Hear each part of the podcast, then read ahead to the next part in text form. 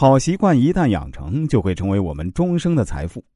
一个养成了良好工作习惯的人，对工作有一种亲和心理，会从心底里把工作当成自己的第一需要，使它变成一种乐趣。他的潜意识会随时随地的支配他，按照平时习惯的套路做那些与工作相关的事儿。工作的过程也随之变成了享受快乐的过程。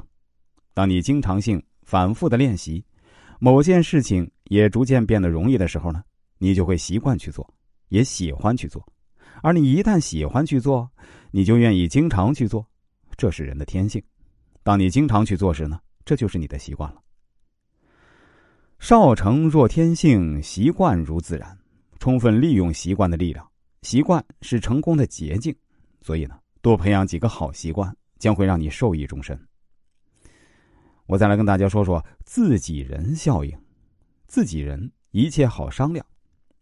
一八六零年，林肯作为美国共和党候选人参加总统竞选，他的对手呢是大富翁道格拉斯。道格拉斯租用了一辆豪华富丽的竞选列车。沿路宣传演讲，道格拉斯得意洋洋地说：“我要让林肯这个乡巴佬闻闻我的贵族气味。”林肯面对此情此景一点也不惧怕，他登上朋友们为他准备的耕田用的马车，沿街发表这样的竞选演说：“有人写信问我有多少财产，我有一个妻子和三个儿子，他们都是无价之宝。此外，还租有一个办公室，办公室里呢有一张桌子，三把椅子。”墙角还有个大书架，架上的书值得每个人都读。我本人呢，既穷又瘦，脸蛋很长，不会发福。我实在没什么可以依靠的，唯一可以依靠的就是你们。正是这一句“唯一可依靠的就是你们”，深深打动了选民，他们对林肯产生了自己人的感觉，从而对他大力支持。后来，那林肯在选举中胜出，顺利当选美国总统。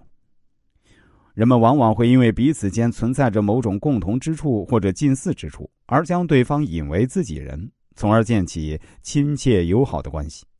这时，如果其中一方向对方宣传某种观点，提出某些要求，另一方就比较容易接受。这就是心理学上的自己人效应。